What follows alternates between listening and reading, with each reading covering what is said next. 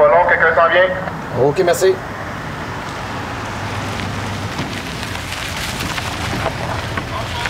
Bonsoir, Robin. Ah oui? Ben oui, j'ai euh, j'ai une, une entrevue à faire ici. C'est arrangé avec les relations médias. Philippe Nickel. Dans l'épisode précédent, nous sommes allés à la prison de Laval avec Catherine Doucet, l'intervenante de chez Diogène. Après avoir vu comment elle travaillait à préparer la sortie de prison de Marianne, une femme détenue, j'ai senti le besoin d'en savoir plus sur l'organisation des soins et des services dans ce centre de détention. Je suis donc allé interviewer Catherine Samuel, une autre Catherine, qui est conseillère aux clientèles spécifiques pour les services correctionnels à la prison de Laval.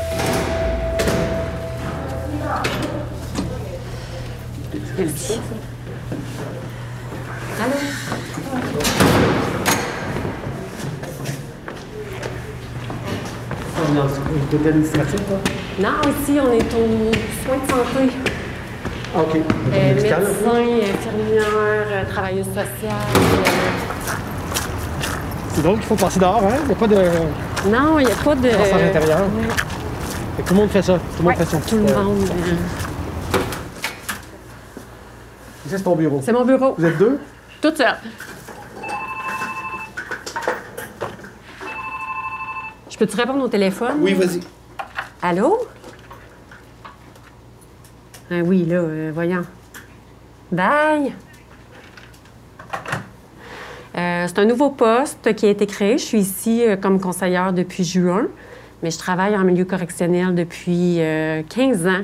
Depuis 2016, là, je travaille avec une clientèle euh, féminine, euh, mandat santé mentale itinérance. Ici, on a un secteur euh, qu'on n'appelle pas nécessairement un secteur santé mentale. Euh, on appelle ça un secteur de classement spécifique. En fait, toutes les femmes qui arrivent passent un processus d'admission où ils peuvent parler. On, vérifie est-ce qu'ils ont, ça, un diagnostic, est-ce qu'ils prennent des médicaments, c'est quoi leur pharmacie, est-ce qu'il y a, comment ils se sentent. Il y a vraiment une, une attention qui est portée à la prévention du suicide. Une femme qui est désorganisée, euh, qui, va, qui va être instable au niveau de la médication, euh, va être dirigée vers, ce secteur-là. Ce qui est intéressant, c'est qu'à chaque deux semaines, euh, le personnel se réunit. Un personnel, milieu correctionnel, mais les partenaires communautaires aussi, les partenaires de la santé, pour discuter, bien, le climat est comment, puis on parle à ces rencontres-là de chacune des femmes présentes au secteur. Fait que ça permet euh, ben, parfois de mieux les comprendre, euh, mieux les connaître, puis mieux orienter aussi comme qu'est-ce qu'on offre comme service, est-ce est-ce qu'on peut fa- faire appel à l'équipe traitante à l'extérieur, est-ce qu'on a un lien à faire avec un organisme, est-ce qu'on peut préparer la sortie de cette femme-là de façon euh, plus adéquate pour éviter un, un retour rapide, là, souvent. Qui arrive souvent. hein. oui. Puis là, on parle de combien de détenus dans- ici en détention? Bien, ici, actuellement, on est à 180, 190. Des fois, ça monte, euh, ça monte à 200 femmes. là. Puis là, on parle dans cette euh, aile de clientèle spécifique. Oui. là. On parle de combien de personnes? C'est quoi le pourcentage, mettons? Euh, mon Dieu, ils sont pas beaucoup. Là. C'est peut-être euh, une quinzaine de femmes. Quand ils sont beaucoup, mais ça peut monter jusqu'à jusqu'à 20. Là. Mais euh, non, sont une quinzaine, là, généralement. OK. Puis comme tu dis, là, ça se peut qu'il y ait des gens qui ont des troubles de santé mentale. Ah, mais il y en a. Il y en a partout dans la prison, là. Il y en a partout, partout, partout. Plusieurs femmes ont un diagnostic. Plusieurs femmes n'ont pas de diagnostic, mais présentent des traits ou des comportements problématiques. euh. Est-ce qu'on peut évaluer c'est quoi le pourcentage des gens qui sont ici, des, des détenus qui ont des troubles de santé mentale? Bien, j'oserais pas me positionner, j'oserais pas aller vers un nombre, mais tu sais, je pense qu'on a une majorité de femmes euh, qui peuvent présenter, mettons, euh, si tu regardes un problème de sommeil, un problème euh, de dépression, une gestion de la colère difficile. Fait que sans dire que toutes les femmes ont un problème de santé mentale, tu sais, je pense, puis c'est pas nécessairement la prison qui va exacerber, mais tu sais, c'est un milieu quand même où euh, je pense que les femmes peuvent présenter une vulnérabilité ou une... C'est anxiogène. Oui, quand même, oui. À travers mes recherches, j'ai appris qu'environ 40 000 personnes sont incarcérées en tout temps au Canada. Et au Québec, des quelques 18 000 personnes qui sont condamnées à une peine de détention chaque année, près des deux tiers le sont pour une courte période, soit moins de 40 jours. Un gros mois, c'est pas beaucoup quand on veut entreprendre une démarche de réhabilitation. Quelqu'un qui rentre ici qui a des troubles psychiatriques, c'est quoi le suivi psychiatrique sur lequel il peut compter? Euh, ben quand même, je considère qu'on a quand même une variété d'intervenants puis de soins qui sont possibles. En fait, à la base, quand la femme arrive, si elle a une médication, euh, c'est sûr qu'elle est prise en charge par les soins de santé. Il y a un service infirmier, euh, il y a des infirmières là, cliniciennes, euh, on a un médecin qui vient, on a des psychiatres qui viennent régulièrement, on a une travailleuse sociale à temps plein. Puis il n'y a pas de psychothérapie, par contre. Bien, il n'y a pas de psychothérapie. On a quand même une variété, une variété de programmes. Il n'y a pas un psychologue ou un psychothérapeute comme tel, mais si quelqu'un a envie de parler, euh, je considère qu'il y a beaucoup d'oreilles ici. Euh, il y a beaucoup d'oreilles pour l'écouter, que ce soit des employés d'ici ou des partenaires extérieurs. Euh, ici, un service de pastoral qui est super très actif. c'est sûr qu'au niveau des programmes, il y a de l'art-thérapie, il y a de la zoothérapie. la Société Elisabeth Frey offre aussi des suivis individuels, des activités de groupe. De quelle nature? Écoute, ça varie de je prépare ma sortie, prévention de la toxicomanie, un atelier de cuisine pour la clientèle, exemple, euh, du secteur spécifique. Euh, si je reviens avant la pandémie, c'est des choses qui sont offertes euh, à chaque semaine, à chaque mois. c'est pas une activité spéciale. Puis il y a l'école aussi, hein, tu m'as dit? Il y a l'école, le Phoenix, choisi par, par les femmes. Ah, il y a vraiment... C'est spécifique à la prison, parce qu'on est dans une prison de femmes ici? Ben, y a-tu des cours de cuisine à Val d'Or, à prison? Ah, c'est une bonne question. Je pourrais pas dire. Ça change vraiment mon image parce que ce qu'il me disait, lui, j'avais, il m'en parlait, j'avais l'impression qu'il était dans sa cellule puis that's it. Mais tu sais, ça se peut qu'on l'oublie là, s'il n'est pas tannant, là, mm-hmm. puis qu'il dérange pas personne, puis qu'il fait pas de bruit. Tu sais, il y a une femme qui m'a déjà dit, qui est revenue souvent, souvent, souvent. Je, pourrais te dire, mettons, depuis 2016, euh, une vingtaine de fois. Euh, assise dans mon bureau, elle m'a dit qu'à chaque fois qu'elle sortait d'ici, elle était dans un pire état. De fois en fois, elle vit peu de succès. Puis au niveau de sa santé mentale, que, ça décline toujours parce que, ben elle est en contact avec des femmes qui s'automutilent, elle est en contact avec des femmes qui crient. Euh, elle vit pas de succès parce qu'au niveau de la cour, ben est condamnée d'avance. Elle a beau vouloir dire que ben, cette fois, c'est la bonne, qu'elle va s'en sortir, mais les gens qui reviennent tout le temps, ben, c'est de plus en plus difficile. La première fois qu'on est face à une personne bon, qui n'a pas de qui, est désaffiliée, on regarde c'est quoi le profil, on, met des efforts, mais quand ça fait 10, 15 fois qu'elle revient, là, les efforts qu'il faut qu'on mette pour y trouver une place, faut se démener, là. Puis justement, si on parle de, préparation à la sortie, est-ce, qu'il y a un travail systématique qui se fait? Parce que là, évidemment, j'étais avec Catherine de Diogène, puis bon, à la, à la fin de partie, mais ça fait-tu partie des choses qui sont faites systématiquement par le système pas fait systématiquement, euh, mais c'est quand même quelque chose qui qu'on a à cœur. Si on connaît la personne, si, euh, si elle lève la main, si elle manifeste un besoin d'aide, si quelqu'un dans, dans la boîte euh, fait un repérage, c'est sûr qu'il y a des démarches qui peuvent se faire. Là. Mais on en organise des sorties. Là.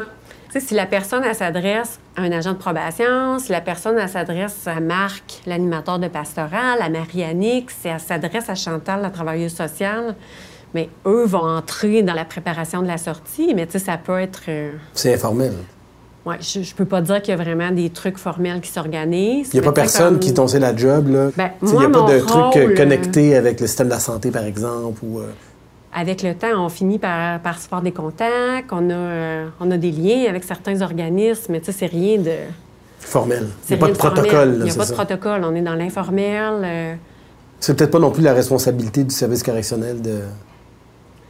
Bien, hein? de trouver une place, peut-être pas, mais d'accompagner la personne qui veut une place, ben je pense que je pense qu'on peut faire notre effort. Éric, Suzanne et le docteur Titley m'ont tous dit qu'il n'y avait presque rien en termes de soins et d'accompagnement en prison. Parler avec Catherine Samuel m'a permis de confirmer qu'effectivement, en termes de santé mentale, à part les médicaments, il n'y a pas grand-chose. Il n'y a certainement pas de prise en charge psychologique ou psychiatrique systématiquement offerte aux détenus. Et là, on est du côté féminin de la détention. Chez les hommes, ça va l'air pire. Quant à l'organisation des sorties de prison, à part ce que Catherine Doucet peut faire en étant là une journée par semaine et quelques initiatives personnelles, il n'y a rien de vraiment organisé. C'est la tâche de personne. Il n'y a donc pas de travail systématique pour s'assurer que les détenus qui reprennent le chemin de la liberté atterrissent dehors dans de bonnes conditions. Catherine m'a aussi dit qu'en sortant de prison, le peu de services qui étaient offerts en prison ne se poursuit pas après la libération. Il y a une rupture de soins bien nette, puis ça, ça aide pas.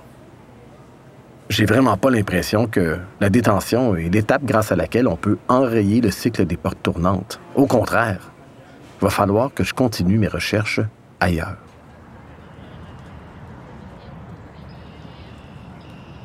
L'été 2018 tire sa révérence. Éric est détenu de façon préventive depuis le mois de mai dernier. Toujours grâce au fameux plumitif, j'ai appris qu'on lui reproche pour une 51e fois d'avoir pénétré dans un commerce pour voler la caisse.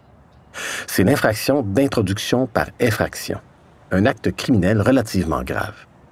En cas de condamnation, Éric est passible d'un emprisonnement maximal de 10 ans. On l'accuse aussi de bris de probation. L'ordonnance de probation contient minimalement la condition de ne pas troubler la paix et d'avoir une bonne conduite. Commettre une infraction est considéré comme ne pas avoir une bonne conduite. Donc, dès qu'une personne sous probation est accusée d'une infraction, le procureur de la couronne peut choisir de déposer une accusation supplémentaire, le bris de probation. Ça rajoute donc presque systématiquement un dossier d'accusation. Cette fois-ci, c'est la 134e fois qu'Éric est accusé de bris de probation. Bonjour la dissuasion.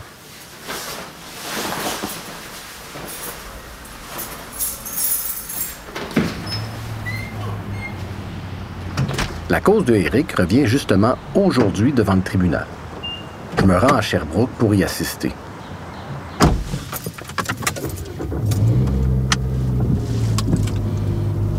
Je vous fais écouter quelques extraits d'audience pour que vous sachiez à quoi ça ressemble pour de vrai un passage à la cour. Vous allez voir, c'est pas comme dans les films. D'abord, à la cour, tous les accusés inscrits sur la liste des dossiers à traiter ce jour-là liste qu'on appelle le rôle d'audience, sont convoqués à la même heure et on appelle les accusés un après l'autre. Je vous fais entendre le dossier d'un accusé pour vous présenter les acteurs de la salle d'audience. Fermez les yeux et imaginez-vous dans une petite salle de spectacle au plafond bas avec des murs beiges et éclairés par des néons. En entrant, une trentaine de sièges sont répartis de part et d'autre d'une allée centrale. À l'emplacement de la scène, au fond de la pièce, sur une estrade, il y a le bureau du juge. Devant l'estrade, lui faisant face, la boîte des témoins et des accusés en liberté. Les avocats occupent pour leur part deux bureaux disposés en forme de V de part et d'autre de l'estrade du juge. Au centre de tout ça, un autre bureau où s'assied la greffière ici. Dans le dossier, je vais vous suggérer de reporter au 27 novembre pour disposition. Le 27. La dame que vous entendez à gauche, c'est l'avocate de l'accusé. Elle dit que le dossier est pour disposition. Ça, ça veut dire qu'elle et la procureure de la couronne se sont parlé et que l'accusé va plaider coupable. Je ne sais pas si vous le savez, mais presque tous les dossiers, 95% je dirais, peut-être même plus, se termine par un plaidoyer de culpabilité de la part de l'accusé. Ça paraît pas comme ça, mais les procès, c'est quand même très rare dans notre système judiciaire. Alors, 27 novembre pour, pour présence. Ça va, monsieur? Oui, merci. Bonne journée à vous. La voix au centre, celle de la dame qui confirme la date du 27 novembre, c'est la juge. L'homme qu'on va entendre maintenant, à gauche, c'est Maître Perron, l'avocat de Éric. Si vous avez bien suivi mon explication, il vient d'annoncer au tribunal que Eric va plaider coupable. Bon matin, Madame la juge. Oui, j'étais en Donc, euh, monsieur est détenu, ce sera pour disposer. Oui. Alors, faire euh, suspendu, on va finir l'appel du rôle. Si on a le temps de le traiter, on le fera. Il faut comprendre que Eric est détenu au sous-sol de l'édifice et qu'il faut attendre que les agents le fassent monter et entrer en salle d'audience pour que l'on puisse s'occuper de son dossier. En attendant, on fait passer d'autres causes pour ne pas perdre de temps. La Cour enchaîne donc avec un autre dossier, encore un dossier pour disposer. C'est le cas d'une dame qui a conduit son auto en état d'ébriété et qui a refusé de se soumettre à un alcotest.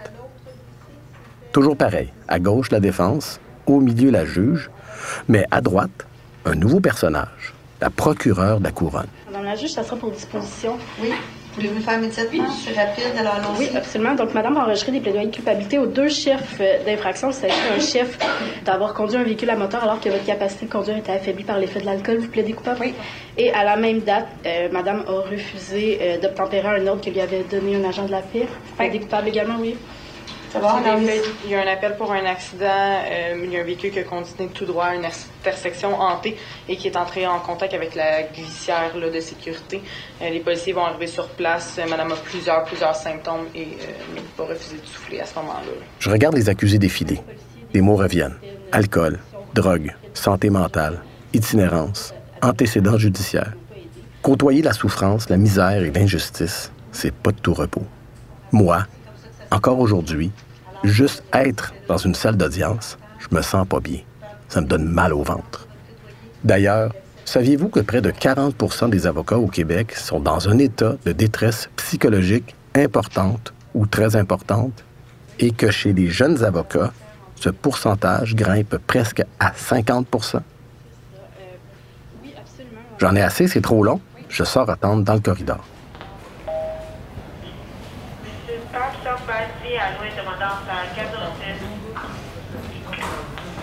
Assis sur un des longs bancs en bois, j'invente dans ma tête une lettre imaginaire que recevrait de la part de l'État une personne en détresse qui cherche à obtenir des soins. Chers citoyens en détresse, suite à votre demande de soins, nous avons le plaisir de vous informer que vous avez été mis sur une liste d'attente. L'État n'a actuellement pas les ressources disponibles pour vous aider à atteindre un mieux-être. Vous devrez donc vous débrouiller tout seul. Lorsque votre état de santé mentale se détériorera au point de commettre une infraction, l'État sera par contre en mesure d'allouer des sommes considérables pour payer des policiers, des autopatrouilles, un poste de police, un procureur de la couronne, un avocat de l'aide juridique, un juge, un greffier, un palais de justice, une prison et des gardiens de prison. En cas d'incarcération, l'État investira un minimum de ressources pour vous soigner et préparer votre sortie de prison. C'est du sarcasme, là. Cette lettre est forgée de toutes pièces. Je tiens aussi à mentionner que derrière une infraction, il y y a souvent une victime. Remarquez d'ailleurs que cette lettre fictive de l'État, la victime pourrait elle aussi en recevoir une. Je l'imagine comme suit.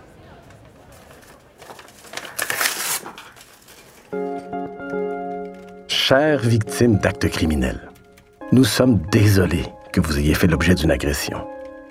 La personne qui s'en est prise à vous souffre malheureusement de troubles mentaux et ça fait un bon moment qu'on le sait.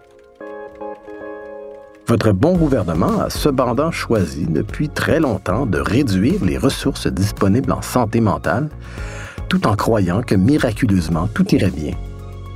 Comme compensation pour votre perte et vos souffrances, l'État a choisi d'offrir à l'accusé un séjour gratuit, mais à vos frais, dans le système judiciaire et en prison. Notez également que, conformément à la volonté populaire, nous mettrons tout en place pour punir sévèrement l'accusé. En conséquence, l'État investira un minimum de ressources pour soigner cette personne durant son séjour en prison et pour préparer sa sortie de prison. Nous sommes convaincus que vous serez satisfait de ces choix. Je dis ça avec sarcasme aussi, mais il y a un petit fond de vérité là-dedans.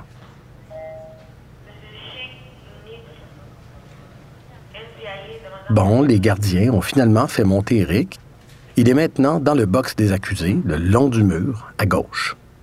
C'est celui qu'on va entendre dire oui, oui, oui, coupable, Oui, Madame le juge. Oui, non, coupable, merci. Page 5. Oui. Alors, Dans le-. Le dossier qui se retrouve au rang 25, là. Euh, Monsieur plaidé coupable Oui. d'avoir Alors, on va. on- ah, écoutez bien, après ça, on va dé- décrire les faits pour lesquels vous plaidez coupable. Je veux m'assurer que c'est bien ces faits-là que vous reconnaissez.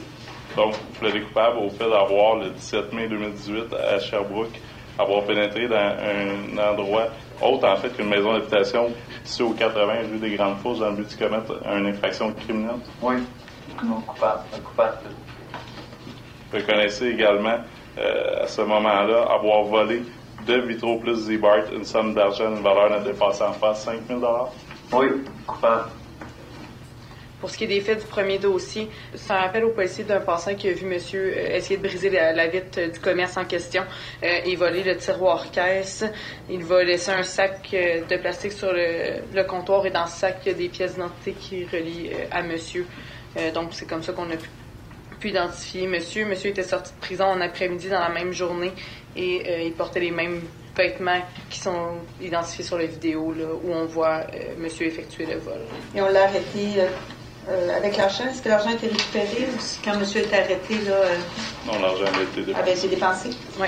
Alors, euh, monsieur, vous avez entendu la preuve qui- qu'on me rapporte? Est-ce que c'est bien ce que vous reconnaissez? Oui, madame juge. Oui. Alors, vous plaidez coupable d'une façon libre et volontaire. Personne ne vous a fait ni Non. promesse ni menace Non. et euh, vous êtes conscient des, des Des- conséquences oui. de votre plaidoyer.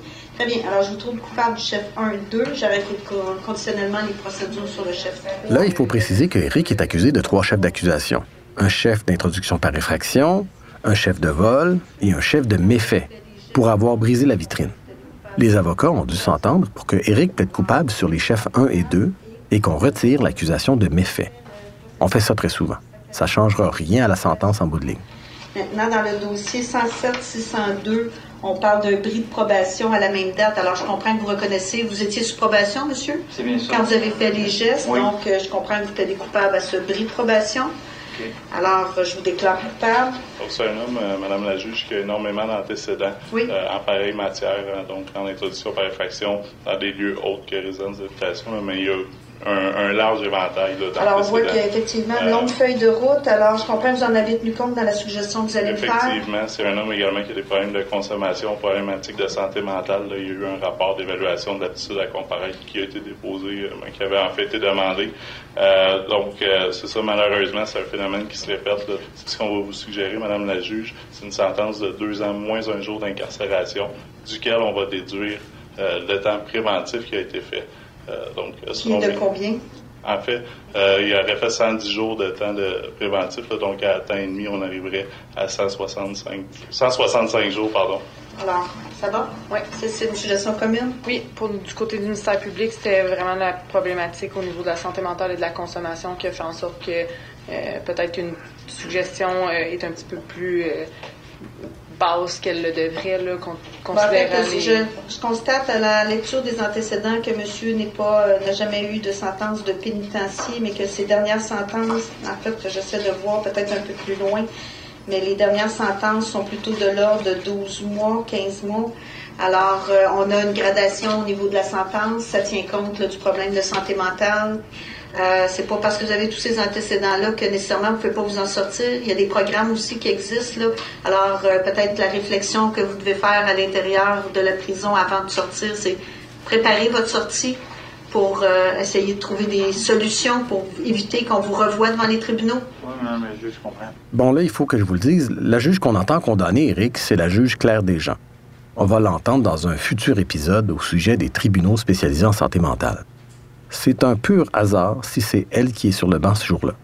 Vous allez voir, c'est une femme dévouée qui connaît bien la réalité des gens vulnérables devant les tribunaux.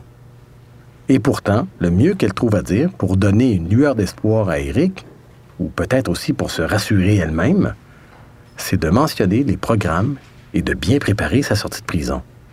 Sauf que, comme on vient de le voir, il n'y en a pas de service en prison. Puis les détenus n'ont pas vraiment d'aide pour préparer leur sortie de prison. Ça va rien donner la prison. Puis Eric va recommencer. C'est écrit dans le ciel. Ça va? Alors, euh, considérant l'ensemble des éléments qui me sont soumis, les antécédents judiciaires, la peine qu'on me suggère euh, m'apparaît raisonnable dans les circonstances. une sentence globale de deux ans moins un jour, duquel on déduira cinq mois et demi. Donc, ce sera une sentence de 18 mois et demi à compter de ce jour. Alors, ce sera accompagné d'une probation d'une durée de deux ans, garder la paix, avoir une bonne conduite, et vous aurez comme condition de prendre rendez-vous dès votre sortie. En fait, on va mettre un délai de sept jours de votre sortie de prison avec euh, euh, votre médecin, l'équipe traitante du suivi intensif et prendre la médication qui est prescrite par ce médecin en respectant la posologie indiquée, suivre les traitements recommandés par ce dernier et lui exhiber ce document. Alors, vous aurez un document écrit qui vous rappellera tout ça. Vous pourrez vous faire aider quand ce sera, le temps de votre sortie de prison pour bien vous euh, euh, conformer à toutes ces conditions-là. Ça va? Bonne chance, monsieur. Est-ce qu'on peut amener quelqu'un au niveau de conditions de remise en liberté, dossier rapide à régler? Alors, on va juste continuer. Bon, voilà, c'est fait.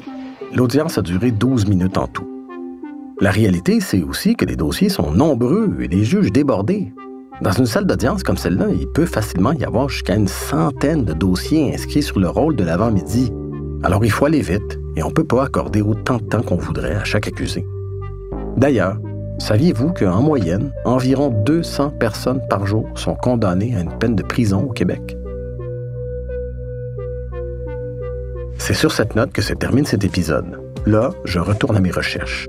Ces temps-ci, je travaille très fort pour obtenir l'autorisation d'enregistrer auprès d'une escouade spécialisée du service de police de la ville de Sherbrooke et aussi dans un tribunal spécialisé en santé mentale. Apparemment, il y a plein de solutions qui se mettent en place pour éviter que les gens comme Eric vivent les portes tournantes. Fait que c'est sûr qu'on va aller voir ça. Merci d'avoir été là. À la prochaine pour un autre épisode de Porte Tournante.